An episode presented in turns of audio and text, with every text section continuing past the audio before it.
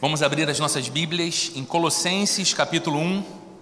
Hoje nós vamos ler o trecho que vai do versículo 15 até o versículo 20. Carta que o apóstolo Paulo escreveu aos Colossenses, no capítulo 1. Nós temos caminhado nessa série de mensagens expositivas com base nessa carta, e hoje nós vamos ler esse trecho que vai do versículo 15 até o versículo 20.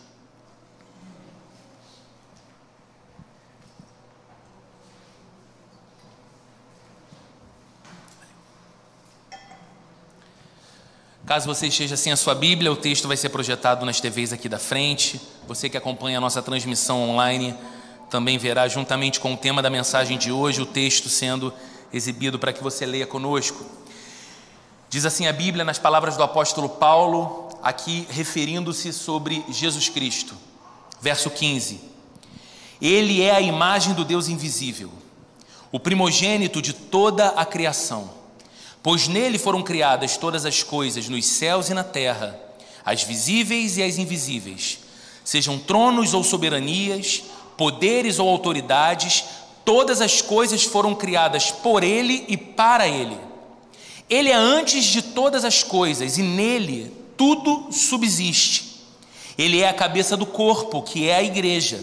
É o princípio e o primogênito dentre os mortos, para que em tudo tenha a supremacia pois foi do agrado de Deus que nele habitasse toda a plenitude e por meio dele reconciliasse consigo todas as coisas, tanto as que estão na terra quanto as que estão nos céus, estabelecendo a paz pelo seu sangue derramado na cruz. Que o Senhor abençoe a exposição de Sua palavra nessa manhã e nos fale ao coração mais uma vez em nome de Jesus.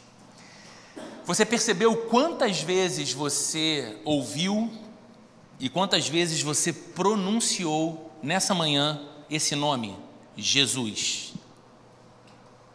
Da abertura desse culto, as primeiras palavras ditas, cada oração feita, as canções que nós entoamos nessa manhã, o texto que acabamos de ler, quantas e quantas vezes você ouviu e repetiu esse nome, Jesus. Mas eu te pergunto: quem é Jesus? É uma pergunta simples. Mas a resposta que damos a essa pergunta é muito importante, é fundamental. Talvez num ambiente como o nosso, de pessoas que se autodeclaram cristãs, não seja difícil que as respostas dadas à pergunta: quem é Jesus?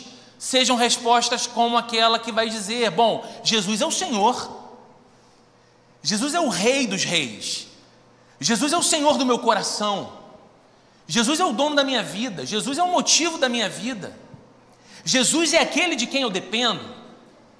Outras pessoas, num ambiente como o nosso, vão responder também muitas vezes a seguinte questão: bom, Jesus, Jesus é o meu Salvador.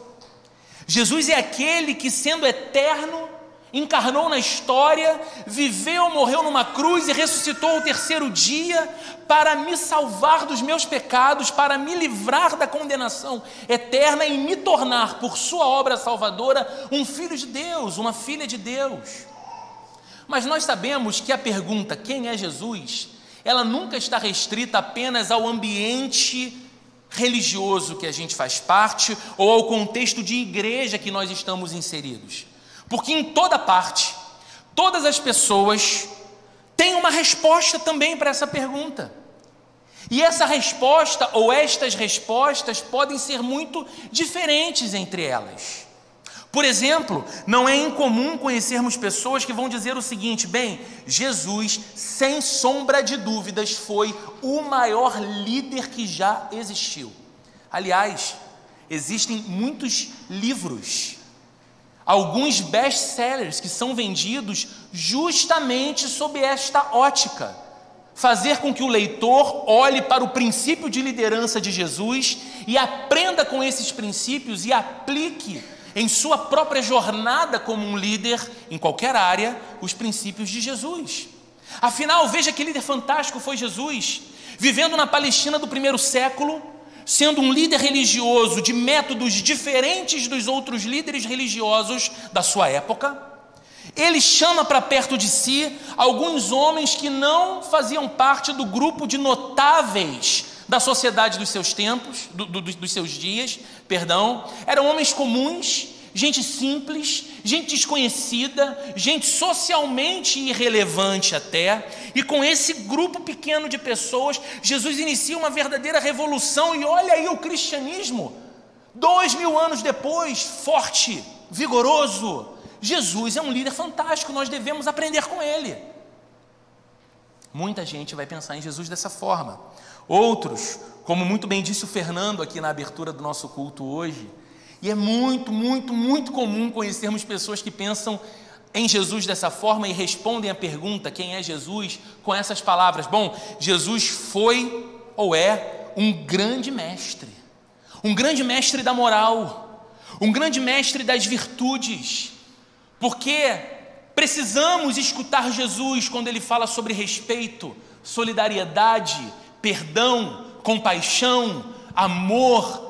Num tempo de embrutecimento como o nosso, precisamos escutar as palavras doces de Jesus. Que mestre fantástico! Olha, eu não me importo se ele era divino, eu não me importo, talvez ele fosse uma pessoa ah, de mente limitada pelo contexto da sua época, a, a, a, falta de informação e de conhecimento, e tudo ser tributado ao mistério, ele falar que veio do céu, que era o Filho de Deus, que é o pão da vida. Bom, essas coisas não importam muito, mas o que importa é olhar para Jesus e notar o mestre que ele era. Podemos ouvi-lo, devemos ouvi-lo. E aí o C.S. Lewis, que já foi citado aqui pelo Fernando também na nossa abertura, num dos seus livros mais famosos, O Cristianismo Puro e Simples, diz que é simplesmente impossível, impossível você considerar as coisas que Jesus disse e defender a ideia de que ele não passava de um mestre da moral e da virtude.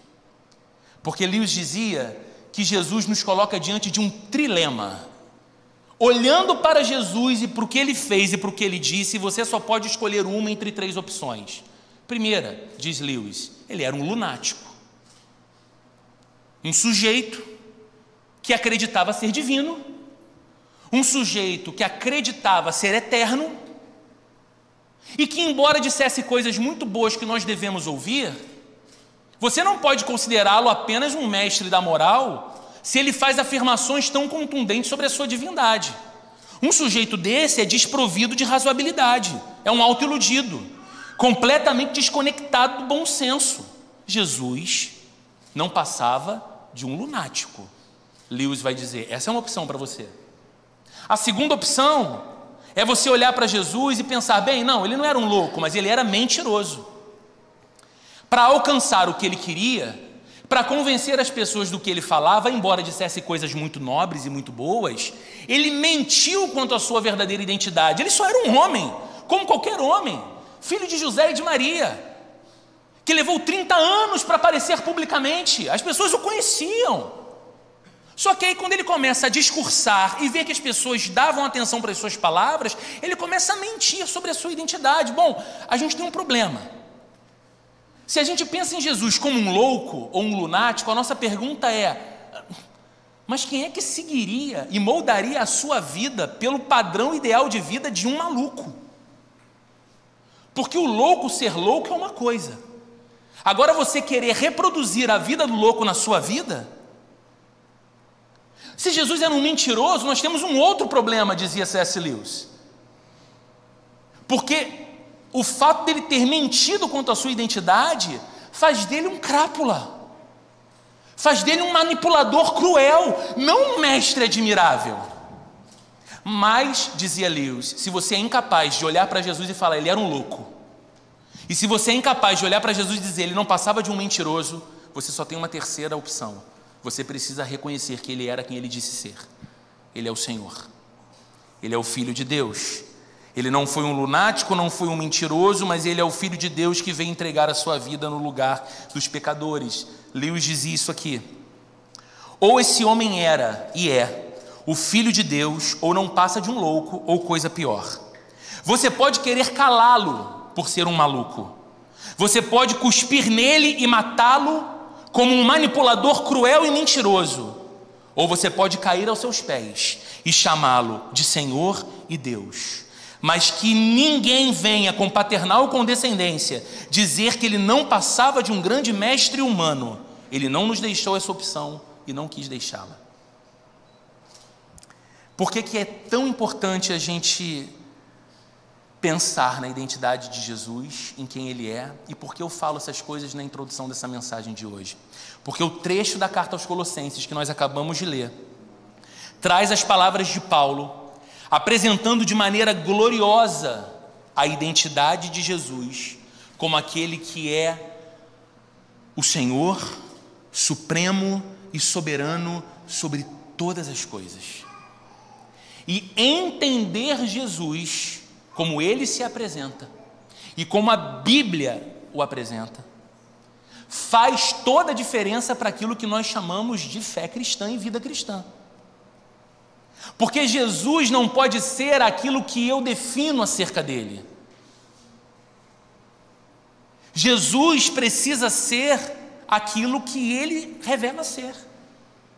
E conhecê-lo dessa forma e nos relacionar com ele dessa forma faz e fará toda a diferença. E Paulo começa no verso 15 dizendo que Jesus é a imagem do Deus invisível, o primogênito de toda a criação. A palavra grega traduzida aqui como imagem é eikon. Eikon traz a ideia de retrato, expressão exata. Paulo está dizendo que Jesus é a exata expressão do ser de Deus. Então pense comigo: há um Deus eterno, glorioso, totalmente diferente de você e de mim, um Deus que é apresentado na Bíblia como um Deus que é espírito, que não tem forma, não é como o ser humano, não conhece limitação, é um Deus de glória impressionante um Deus de eterna santidade. Esse Deus majestoso, glorioso, criador de todas as coisas e todo-poderoso, diz a Bíblia, é plenamente, perfeitamente revelado em Jesus. Deus tem uma imagem. A imagem de Deus é Jesus. E isso não era apenas uma compreensão de Paulo. O próprio Jesus falou isso. Numa conversa que estava tendo com seus discípulos, em especial um deles, chamado Filipe, veja o que diz o Evangelho de João, no capítulo 14, versos 8 e 9. Disse Filipe: Senhor, mostra-nos o Pai, e isso nos basta. Tão humilde esse discípulo, né? Senhor, não, não te pedimos tanta coisa, mostra-nos o Pai. Queremos ver o Pai, queremos amar o Pai, queremos conhecer o Pai, mostra-nos o Pai. Jesus respondeu: Você não me conhece, Felipe, mesmo depois de eu ter estado com vocês durante tanto tempo? Quem me vê, vê o Pai. Como você pode dizer, mostra-nos o Pai? Você percebe como Jesus é exclusivo e ele não tem nenhum problema com a exclusividade de sua identidade? Jesus estava afirmando aos seus discípulos: quem olha para mim, quem me vê, vê o Pai. Você procura por Deus, você quer saber como Deus é, você quer entender o que Deus pensa, você quer entender o movimento de Deus, olhe para mim, porque quem me vê, vê o Pai. A única maneira, queridos, de conhecer e de se relacionar com o único e verdadeiro Deus é através de Jesus. Ele é a imagem do Deus invisível. Deus não precisa ser uma abstração para a gente. Ele tem rosto, ele tem padrão, ele tem postura, eu olho para Jesus e eu vejo Deus. E Paulo segue dizendo na continuidade do verso 15, indo para o 16: Ele é o primogênito de toda a criação, pois nele foram criadas todas as coisas nos céus e na terra, as visíveis e as invisíveis, sejam tronos ou soberanias, poderes ou autoridades. Todas as coisas foram criadas por Ele e para Ele. O que o apóstolo Paulo está afirmando aqui não é que Jesus foi o primeiro criado, primogênito da criação. Essa é a doutrina herética ensinada pelas testemunhas de Jeová. Jesus não é Deus porque ele foi criado. E a Bíblia mesmo vai dizer, ele é o primogênito da criação. Não é isso que Paulo está dizendo. Jesus, Paulo está afirmando que Jesus é o Senhor da criação. Ele é o primogênito da criação porque nele todas as coisas foram criadas, visíveis e invisíveis, nos céus e na terra, poderes ou autoridades, tronos ou soberanias, razão pela qual Jesus tem e precisa ter preeminência sobre toda a criação. Nada está acima dele. Quem estava aqui desde o comecinho do nosso culto ouviu o Fernando na abertura falando sobre esse Cristo que controla com seu poder nas mãos não apenas a sua vida individual, não apenas essa igreja local, não apenas todos os cristãos que estão ao redor do mundo, não apenas toda a vida desse planeta Terra, não apenas a Via Láctea inteira, mas Jesus controla na palma de sua mão, com a força do seu poder, tudo, absolutamente tudo que foi criado, as coisas visíveis e as invisíveis, aquelas conhecidas e aquelas ainda não conhecidas ou não medidas perfeitamente pelo homem ou pela ciência, mas nós sabemos, foi criado. Todas essas coisas não apenas foram feitas por Jesus, mas estão no controle de Jesus, queridos. Isso nos fala da glória e da autoridade dele.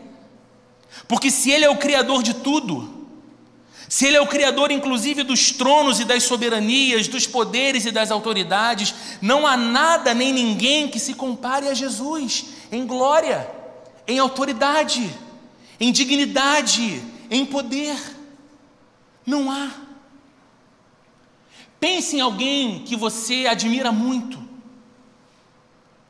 Pense em alguém que você se espelha bastante alguém que trouxe bons impactos ou uma boa influência para a sua vida em qualquer área, seja familiar, seja na sua área profissional, na sua formação intelectual. E se você tem a oportunidade de ter contato com essa pessoa em algum momento, você sabia da existência dela, mas ela não sabia da sua, e um dia você a conhece, ainda que por alguns instantes. Como você se sente? Não dá uma emoção diferente? Não dá um, uma sensação Caramba, é ele mesmo, é ela mesmo que está aqui.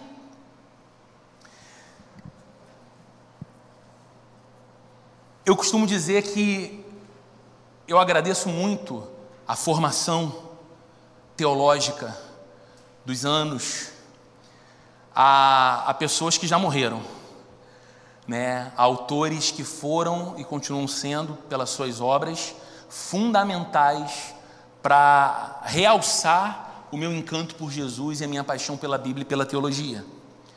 Citamos hoje aqui C.S. Lewis. Eu sou extremamente devedor de Robert Charles Sproul, Charles Spurgeon, João Calvino, Martinho Lutero, Martin Lloyd Jones. Mas há um autor ainda vivo pela bondade de Deus, muito importante, muito importante pela maneira como eu vejo o Evangelho, a Bíblia, pela maneira até como essa igreja de alguma forma é estruturada. Ele se chama Timothy Keller. Em 2013, estando numa conferência nos Estados Unidos, num momento de intervalo entre uma plenária e outra, e eu já tinha escutado o Keller falando, e já tinha sido uma emoção, tinha umas 4 mil pessoas mais ou menos no lugar, eu estava lá no fundo, mas a sensação de que eu estava olhando, ouvindo e vendo Aquele cara que eu só conhecia pelos livros e que já, já era uma pessoa tão importante, para minha formação, aquilo já gerou uma emoção em mim. Deu um intervalo de uma plenária a outra, as pessoas vão beber uma água, fazer um lanche e tal. Foi o que eu fui fazer. E quando eu estou voltando, perto de uma das portas assim da entrada, numa mesinha idêntica a essa aqui, tomando Coca-Cola zero, Tim Keller. Hoje eu já não, eu não falo muito bem inglês. Em 2013, era muito menos. Eu sei que eu cheguei perto dele sem pensar direito, puxei um, puxei um celular e eu acho que ele deve ter entendido, porque eu falei take, falei picture, falei I love falei alguma coisa ali. E aí ele me abraçou, alguém segurou o celular, eu não sei nem quem era, mas não olhei para aquela pessoa. E tirei uma foto com o Tim Keller. Eu, Tim Keller e uma garrafa de Coca-Cola zero na frente dele, assim. Aquilo foi tão gratificante para mim, sabe? Esse irmão querido atualmente está enfrentando uma luta severa contra um câncer de pâncreas. Recentemente ele publicou um texto pedindo oração pelos irmãos, aos irmãos pela sua vida. Eu me vi durante essa semana orando com a minha esposa em casa pela vida do Keller. Como se eu estivesse orando por alguém de fato muito próximo de mim.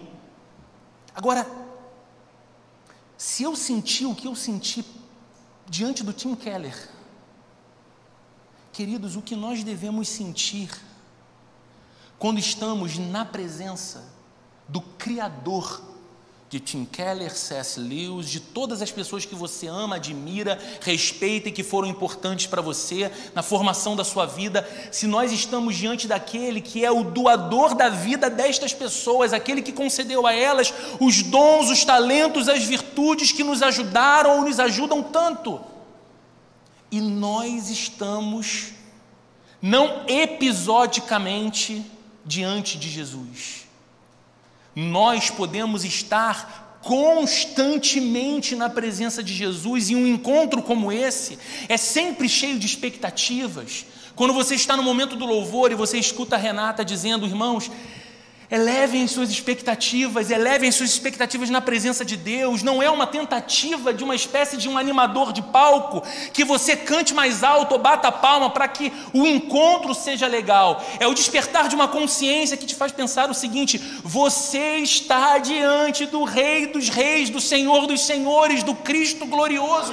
Ele é o Senhor. Nele todas as coisas foram criadas e para Ele todas as coisas foram criadas. Então, quando você está diante dele, você está no momento, naquele momento, vivendo exatamente o propósito para o qual você foi criado. Nada é maior, ninguém é maior, nada é mais importante. Por isso, Paulo segue dizendo no verso 17: Ele é antes de todas as coisas e nele tudo subsiste. Qual o objetivo de Paulo aqui? Agora não é apenas realçar a transcendência de Jesus sobre toda a criação, mas também enfatizar a sua divindade. Ele é eterno, Ele é Deus. Ele não somente criou todas as coisas, Ele não é somente a voz que ecoou no nada, e do nada trouxe todas as coisas à existência. Ele é também o sustentador de tudo que criou. Faça mesmo o exercício mental de imaginar a cena de uma mão toda poderosa que sustenta absolutamente tudo, sem dificuldade alguma, bem na palma. É assim que a Bíblia está descrevendo a Jesus. Ou seja, queridos, a unidade, a ordem e a harmonia evidentes em toda a natureza e em tudo à nossa volta apontam para aquele que com seu poder sustenta tudo. Essa harmonia toda não pode ser aleatória. Algumas plantas necessitam de certos insetos específicos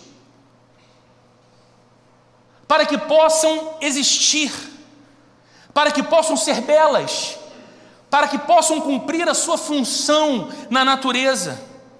E esses insetos específicos se fazem presentes e são tão perfeitamente formados por Deus que são capazes de cumprir a sua função. Seja alimentando, seja cuidando, seja tornando viável a vida e a beleza daquela planta. Uma planta a posição da Terra em relação ao Sol é perfeita para que a temperatura, a água, o oxigênio tornem possíveis a vida no nosso planeta. Você já sabe, ouvimos o Fernando lembrando disso aqui na abertura do culto. Há incontáveis galáxias. Nós estamos em uma apenas. E nessa imensidão galáctica nós somos um planeta. Nós estamos dentro do sistema solar. E a posição do nosso planeta diante do Sol é tão perfeita que, se fosse um pouco mais próximo, o calor tornaria impossível a vida em nosso planeta, e um pouco mais distante, o frio, o gelo tornaria impossível a vida em nosso planeta. Há uma medida exata, há uma posição exata, e essa posição é sustentada por aquele a respeito de quem a Bíblia está dizendo: nele tudo subsiste. Nossos pulmões se adaptam ao ar que respiramos. Nossos olhos se ajustam à luz que nós vemos. É incrível a complexidade. Olha você agora. Tecido, músculos, ossos, incontáveis processos neurais, Uma quantidade gigantesca de movimentos complexos acontecendo nesse exato momento dentro de você, tornando a sua vida possível, tornando você alguém capaz de ouvir e processar o que escuta, e tudo isso não depende de você. E estas coisas não podem ser o resultado do nada. Você, eu, o peixe do mar, a planta do campo, todas as coisas visíveis e invisíveis foram não apenas criadas por Jesus, mas são sustentadas por Ele. Paulo avança no verso 18 dizendo que Ele é a cabeça do corpo, que é a igreja. É interessante como Paulo vai do maior para o menor, né? ele vai do exemplo cósmico para o exemplo local. Ele é a cabeça do corpo que é a igreja, ou seja, Jesus não é apenas a imagem do Deus que não se pode ver, Jesus não é apenas o Senhor da criação e aquele que com seu poder sustenta todas as coisas, mas ele é também a cabeça, o líder, o guia, o Senhor do seu povo, que é a igreja. Queridos, isso é tão importante. Isso precisa nos fazer entender que é de Jesus que vem a direção para o seu povo. Isso precisa nos fazer entender que é de Jesus que vem a provisão e o sustento daqueles que são chamados pelo seu nome. Ele é a cabeça.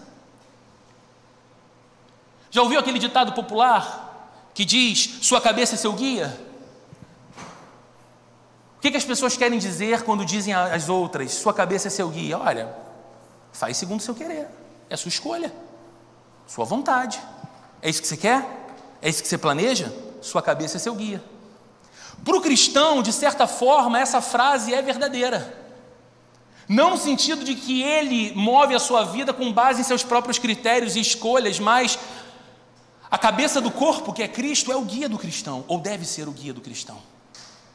Ele vive por Cristo, ele se move em Cristo, ele depende da sabedoria de Cristo, ele não abandona ou não deveria abandonar em esfera alguma da vida Cristo a palavra de Cristo, a companhia dele. Mais do que isso, queridos, esse texto está nos dizendo que é Jesus o verdadeiro líder da igreja. É Jesus o verdadeiro líder que todo líder chamado por ele para conduzir o povo que pertence a ele deve ou deveria refletir e representar. A igreja não pode ter um dono humano. A igreja não pode ser uma comunidade personalista que celebra e segue acriticamente a sabedoria ou as palavras convincentes de um líder humano, quanto mais se esse líder não é a representação exata da vida e da sabedoria de Cristo. Porque aquele que lidera os outros não lidera a partir de si, nem lidera para a sua própria glória nem deve defender a construção de um projeto que é pessoal dele.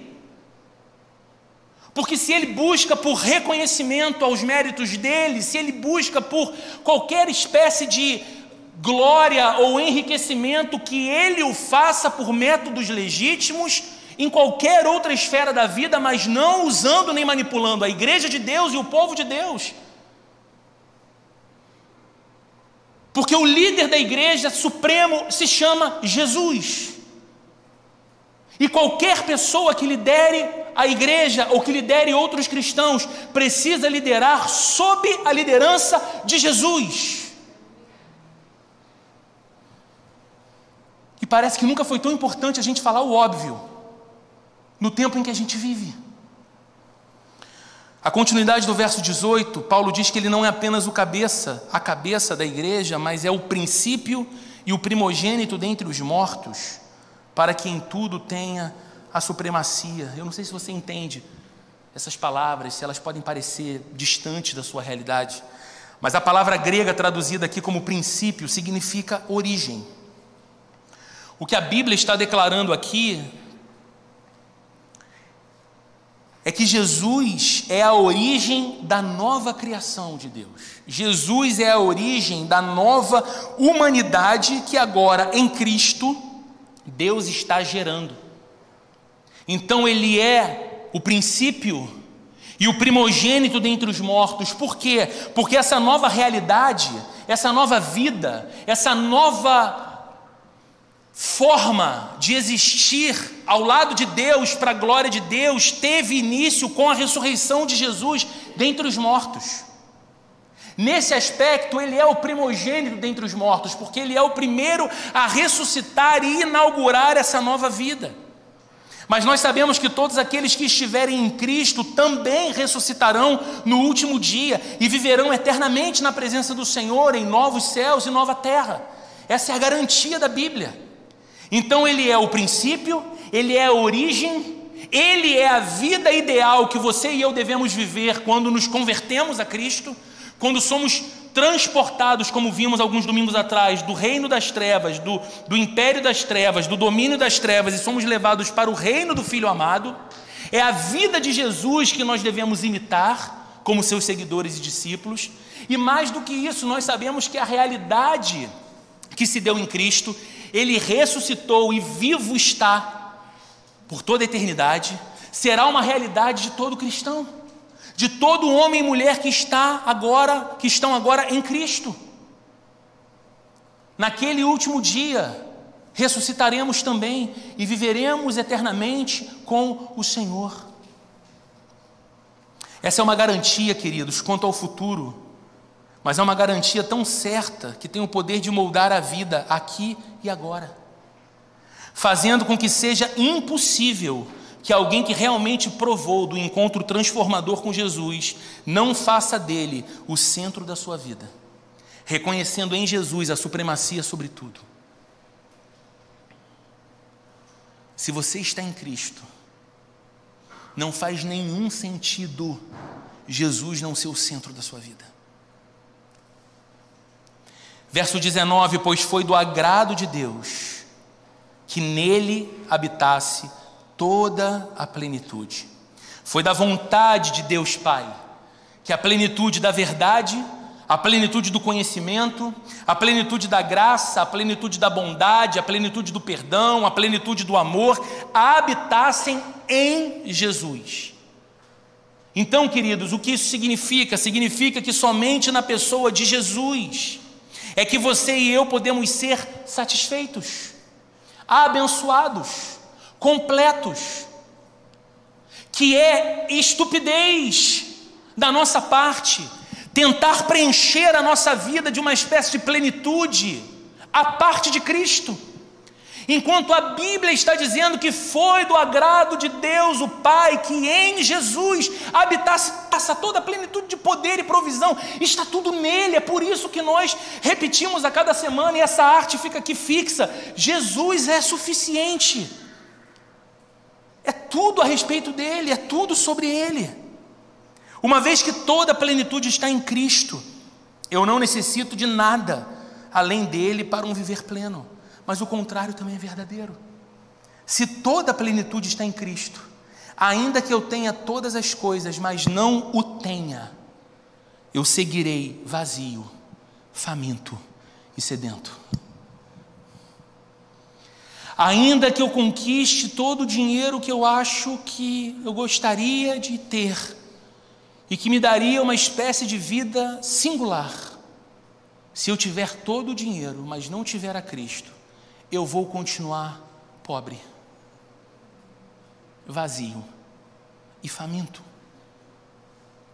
se eu receber toda a plenitude de amor que eu julgo importante receber, seja dos meus amigos, dos meus familiares, do meu cônjuge, dos meus relacionamentos amorosos, dos meus filhos, não importa, não me faltou experiência sensorial com amor, mas eu não tive a Cristo, eu vou continuar infeliz, vazio e faminto de amor, porque a plenitude aprouve a Deus que estivesse, que habitasse em Cristo.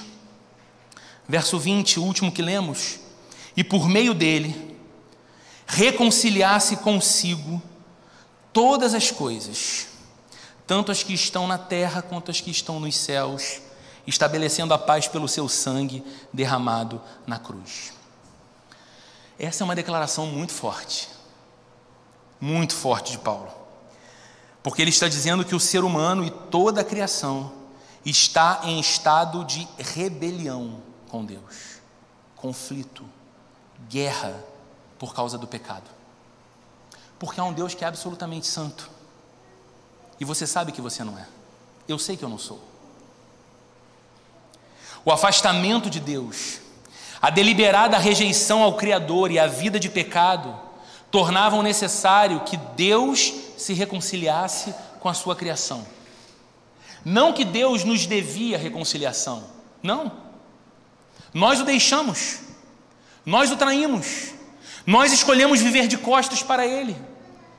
Desde que o primeiro homem pecou, todos nós que viemos dele carregamos a semente do pecado em nós. Carregamos esse desejo de sermos deuses da nossa própria história, senhores absolutos do nosso próprio destino. Não queremos olhar para um Deus que é um legislador cósmico dizendo como deve ser a minha vida. Eu quero dizer como deve ser a minha vida, mas isso é uma ofensa ao Deus Criador. Porque a única espécie de vida possível, idealizada por Ele, é uma vida em que eu dependo em amor dEle. E só encontro virtude, plenitude e alegria completa nessa vida com Ele. Mas o pecado rompeu isso. O pecado destruiu essa conexão. E uma vez que essa conexão foi destruída, esse ser humano que caiu, que pecou, que está de costas para Deus, não conseguiria, não poderia fazer o caminho de retorno. Porque não havia nem mais caminho e nem desejo no coração dele. Nesse sentido é que eu digo que era necessário que Deus se reconciliasse com a sua criação. O Deus ofendido, o Deus desconsiderado pelos nossos pecados, veio à nossa direção. A iniciativa é de Deus. O amor que ama primeiro é o de Deus. A voz que vai até o homem depois que ele peca é a de Deus dizendo: Adão, onde você está? Não foi Adão que saiu em desespero depois de ter pecado, falando: Deus, por favor, apareça, precisamos conversar, porque eu falhei terrivelmente contra ti. Não, Adão se escondeu, e nós nos escondemos de Deus. É Deus que vem, com graça, com amor, com misericórdia, com salvação. E como, queridos, essa paz foi possível? Como esse acerto entre um Deus totalmente santo e uma humanidade vencida, vendida ao pecado foi possível de acontecer?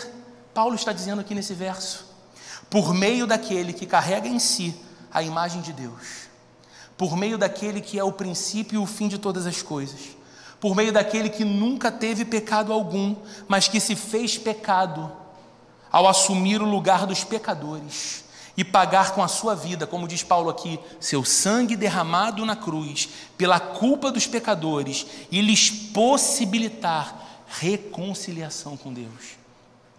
Veja o que Paulo está dizendo. Foi do agrado de Deus que em Jesus habitasse toda a plenitude e por meio dele reconciliasse consigo, reconciliasse com o Deus que foi ofendido todas as coisas. Porque tudo foi adulterado pelo pecado. Tudo foi comprometido pelo pecado. E agora, através da oferta do seu filho Jesus, Deus está reconciliando o mundo e todas as coisas consigo. Queridos, somente Jesus é o perfeito Salvador que nós necessitamos. É por isso que em nenhum outro há salvação. É por isso que em nenhum outro nome há salvação, como diz a palavra de Deus em Atos dos Apóstolos, porque não há debaixo dos céus nenhum outro nome dado entre os homens pelo qual importa que sejamos salvos. Apenas Jesus é o suficiente e perfeito Salvador, mas eu queria propor a você algumas aplicações práticas diante disso que nós ouvimos. Porque o sermão ele precisa cumprir um duplo papel sempre.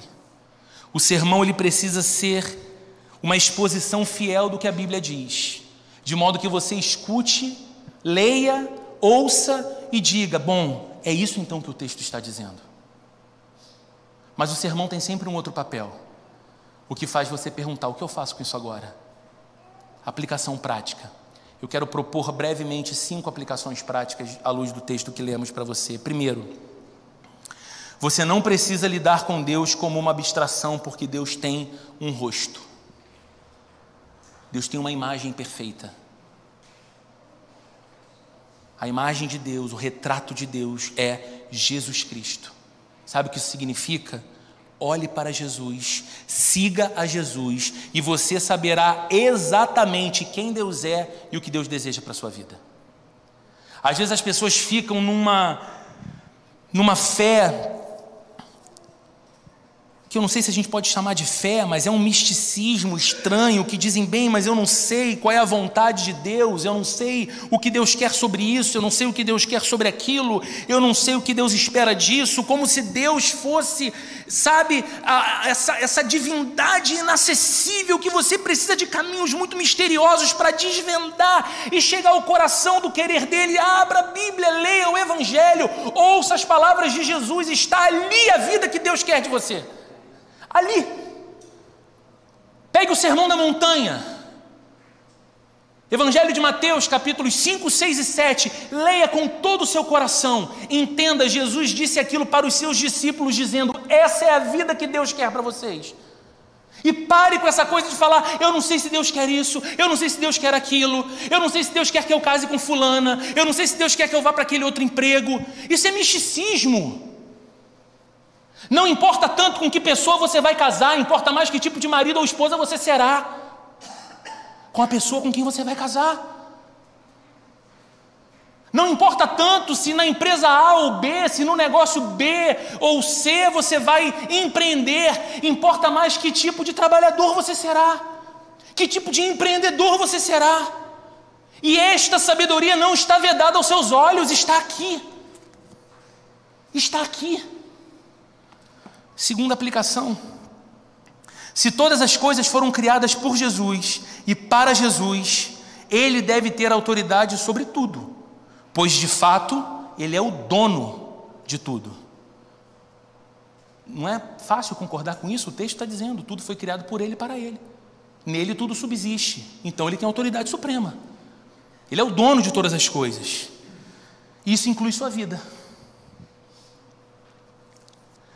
Isso inclui você sair daqui dizendo, talvez numa espécie de pregação negativa, a pregação mais constante do nosso tempo e da nossa sociedade, que você não é o dono de você mesmo. Que você não é o senhor da sua própria história.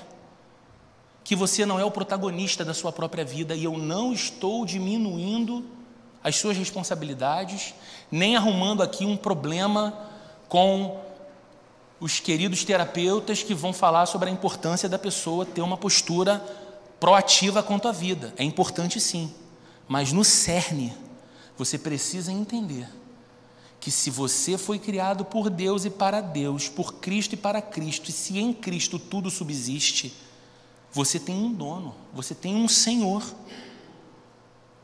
A sua vida não é sua antes de ser dele, nem a sua família. É por isso que a gente não faz família, não constrói família, não educa filhos e não pensa em casamento a partir da nossa autoiluminação, a partir apenas dos exemplos bons ou maus que nos cercam ou nos cercaram, nós fazemos família, fazemos casamento, fazemos educação de filhos, empreendemos, fazemos negócios à luz da sabedoria daquele que é Senhor sobre tudo, inclusive sobre nós. Terceira aplicação.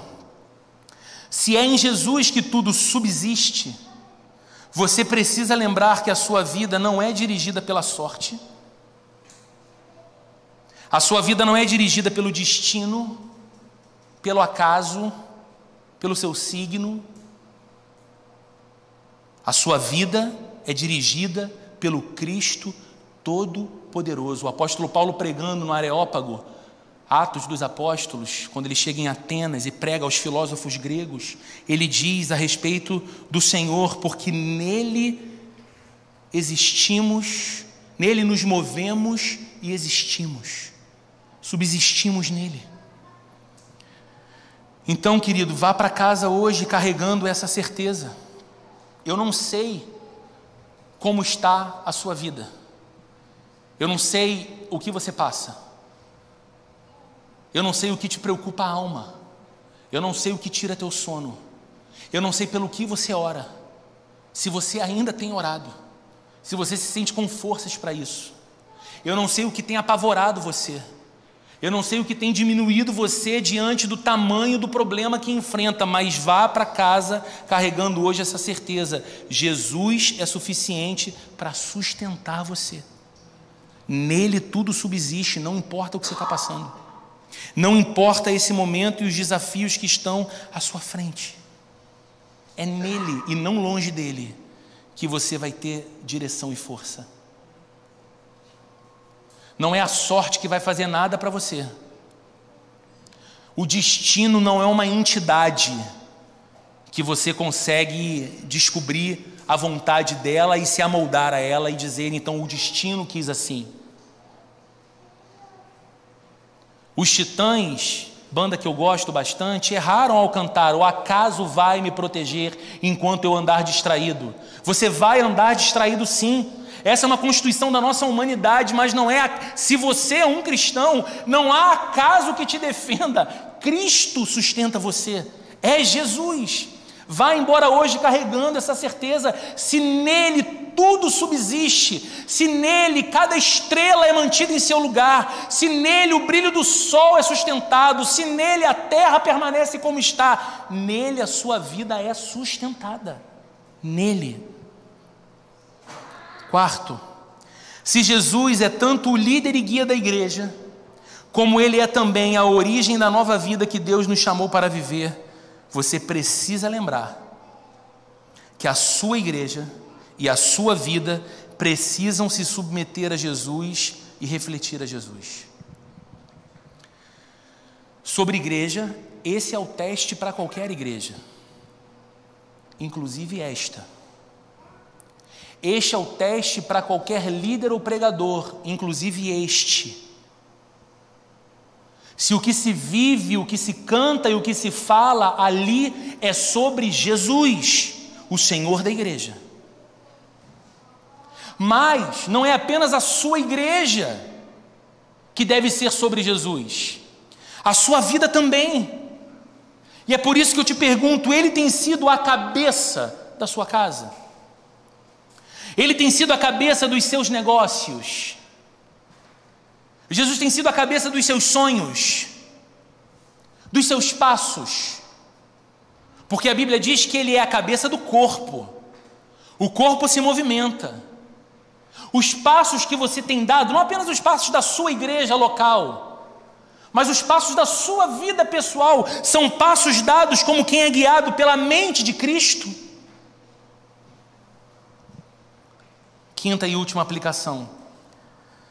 Se em Jesus está toda a plenitude, nunca esqueça isso. E se você tiver que esquecer tudo que eu disse nesses minutos aqui, guarde apenas isso. Se em Jesus está toda a plenitude, você vai permanecer vazio e incompleto se não fizer dele a sua real prioridade. Sabe, porque às vezes nós enganamos a nós mesmos dizendo, não, claro, é tudo sobre Jesus. Jesus é o centro. Cantamos na igreja. Jesus é o centro de tudo que há, Jesus é o centro de todo o meu ser. Jesus, Jesus, que alegria. E depois que a gente sai do domingo, que a gente sai do culto, nem precisa sair do domingo, sair do culto. ainda no domingo. A gente vai colocando os outros verdadeiros deuses falsos no centro da nossa vida, da nossa agenda, da nossa prioridade, do nosso coração e não de Cristo. Então eu te pergunto, qual tem sido até esse momento o seu ideal de vida plena?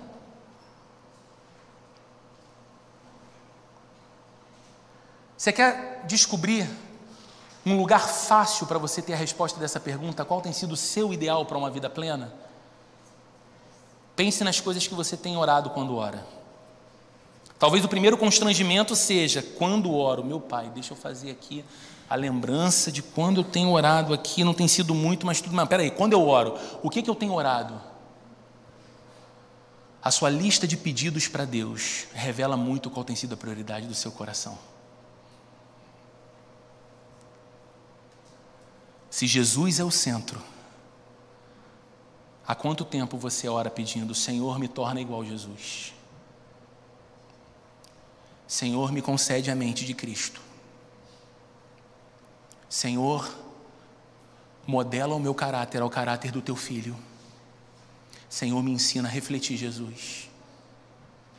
Senhor, não me deixa gastar o meu tempo, as minhas forças os meus dons e as minhas energias, como quem pensa tolamente que a vida é apenas esse acumulado de poucos anos que eu vivo aqui. E vou provando de um envelhecimento que é constante, não importa a quantidade de procedimento estético que eu me submeta. O vigor não é mais o mesmo, a capacidade cognitiva vai em algum momento sendo afetada, o corpo vai dando os seus sinais, e eu preciso lembrar, como um grito na minha mente, o apóstolo Paulo dizendo: se a nossa esperança em Cristo está restrita a apenas essa vida, somos os mais miseráveis dos homens, os mais infelizes e os mais pobres, porque tiveram o descortinar dos olhos para a eternidade. E sabemos hoje que o negócio de Deus conosco é a eternidade. E estamos do lado de cá dessa eternidade apavorados com a vida, apavorados com a possibilidade de morrer, apavorados porque achamos que se faltarmos, os nossos filhos não vão ter o que eles precisam.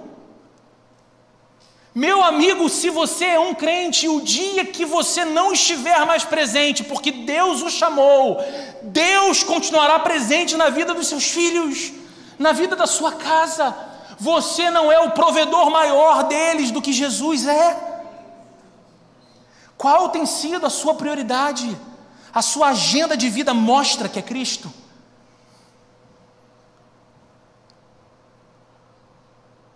O seu contato e a sua vida com a igreja mostra que é Cristo. As palavras que saem da sua boca de segunda a sábado mostram que é Cristo aquele que preenche plenamente a sua vida, porque nele habita toda a plenitude.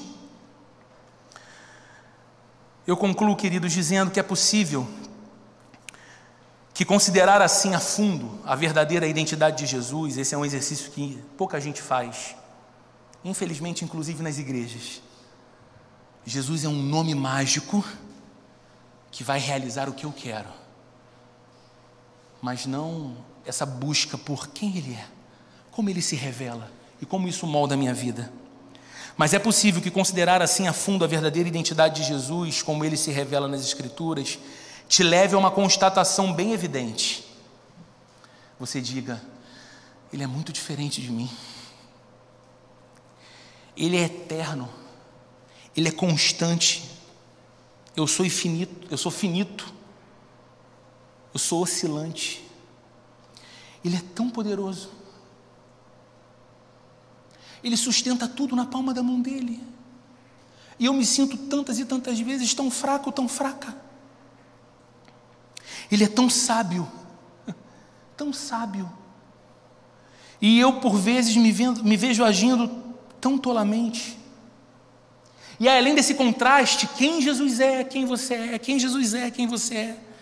Você ainda lembra do seguinte: que nessa montanha russa que é a sua vida, a hora você tem fé, e você fala: Poxa, essa semana, essa semana eu estou confiante em Deus mesmo, essa semana Eu e Jesus cantando corinho o dia todo. Mas você sabe que tem aqueles momentos em que você é assaltado por dúvidas terríveis. Dúvidas terríveis. Uma fé pequenininha.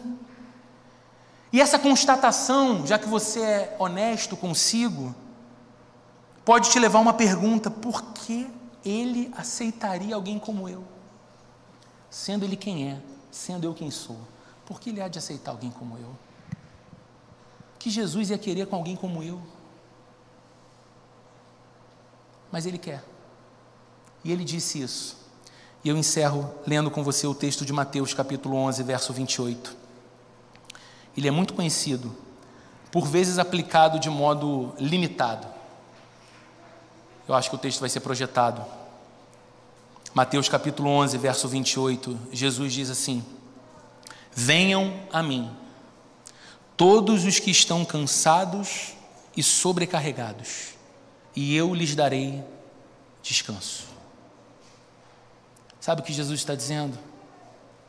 Venha a mim. Com as suas incoerências, com a sua imperfeição, com os seus lampejos de fé forte e de dúvida extrema, venha a mim. Com o seu melhor, mas também com a sua vergonha, venha a mim. Com as suas crises, com as suas enfermidades que têm humilhado você, com o seu momento econômico abalado, com a sua vaidade pessoal golpeada pelo padrão de vida que foi modificado, e você ainda não ter conseguido digerir tudo isso, se sentindo inclusive mal, porque muitas vezes se acha vaidoso ao excesso por ver a vida tendo descido uma ladeira tão grande assim, desse jeito, vem a mim cansado e sobrecarregado. Sabe o que Jesus está dizendo? Ele não rejeita. E queridos, eu sei que você pode estar ouvindo isso pensando, poxa, que palavra evangelística. Queria que meu vizinho tivesse aqui agora para ouvir isso, que meu colega de trabalho tivesse aqui agora e escutasse isso. Sim, Jesus está chamando, vem a mim. Mas essa palavra é para você também, que é crente que conhece Jesus, que ama Jesus, mas que olha assim à distância e diz: Ah, Jesus, o Senhor é tanto e eu tão pouco. O Senhor é tão santo e eu tão imperfeito. E isso vai construindo em você uma força para ir para longe de Jesus e não para perto dele, querido, acredite.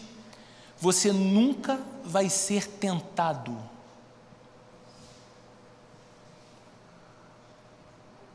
para qualquer coisa que te mantenha longe de Deus, porque você não precisa ser tentado para isso. Sabe, você nunca vai chegar numa conversa e vai falar assim: Nossa, eu tô, olha, hoje eu tô com uma, uma tentação assim, hoje eu não quero nem na igreja, estou sentindo uma tentação assim de que eu não vou para o culto para, sabe, assistir o jogo do Flamengo e do Vasco. Você não precisa. Isso está no teu coração. Sabe qual tentação você recebe? A diminuir a importância de tudo aquilo que importa para Deus. Você nunca vai dizer, poxa, eu estou sendo tão tentado a ir para o restaurante hoje comer bem. Ai, eu estou sendo tão tentado a maratonar pela segunda vez The Crown na Netflix. Não.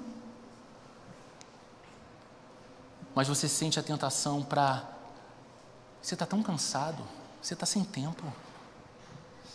Não vai ter problema você faltar o culto. E aí você pode pensar, poxa, Roberto está falando lá, né? É Roberto que está falando da frequência no culto. Não é, querido. Não é sobre a frequência, não é sobre o número de pessoas, não é por quão bem ou mal isso faça a mim. A parte que me cabe a falar para você é porque eu sei, eu sei que terei de prestar contas ao Senhor pela vida daqueles que Ele confiou ao meu pastoreio.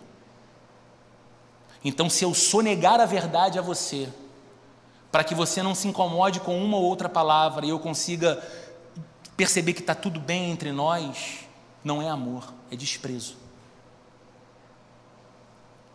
Amar é poder dizer para você: coloque Cristo no centro mesmo. E lembre, Ele está dizendo: vem a mim. O inimigo das nossas almas, como diz a Bíblia que Satanás é, coloca a tentação no nosso coração para dizer: você vai fazer o quê? Você vai orar de novo? Você vai pedir perdão de novo? Você vai para a igreja de novo? Você vai tentar isso de novo? Você vai trair Deus de novo? E aí a gente escuta essa voz e não escuta a voz do Senhor dizendo: Vem a mim. Vem a mim, porque eu não te rejeito, eu te quero. Eu vou te transformar, eu vou tirar esse fardo e vou colocar outro. Vem a mim e eu vou te dar descanso. Que nós possamos nessa manhã ir na direção desse Cristo que se revela nas Escrituras. Vamos orar? Senhor, obrigado por tua palavra. Te pedimos que o teu Espírito Santo faça aquela obra singular de aplicar a eterna verdade de Deus à nossa vida. Não apenas nos minutos que estamos aqui enquanto ouvimos, mas nas repercussões de tudo isso durante a semana, durante os dias que virão, para que a nossa vida reflita a vida de Cristo, para que a nossa vida seja verdadeiramente equilibrada, centrada em Jesus e que nós sejamos carregados sempre pela consciência de que nós dependemos, existimos, nos movemos, somos guiados, conduzidos, liderados e providos pelo Cristo que é o nosso Senhor, não apenas um grande mestre da virtude, não apenas alguém que admiramos o ensino, não apenas um grande líder estrategista, mas o Deus encarnado, o Senhor da história, aquele diante de quem todo joelho se dobrará e toda língua confessará que Cristo é o Senhor. Que a nossa vida reflita essa devoção em nome de Jesus. Que o amor de Deus, a graça de nosso Senhor e Salvador Jesus Cristo e a comunhão e a consolação do Espírito Santo esteja presente com cada um de nós hoje e para todo sempre. Amém e amém.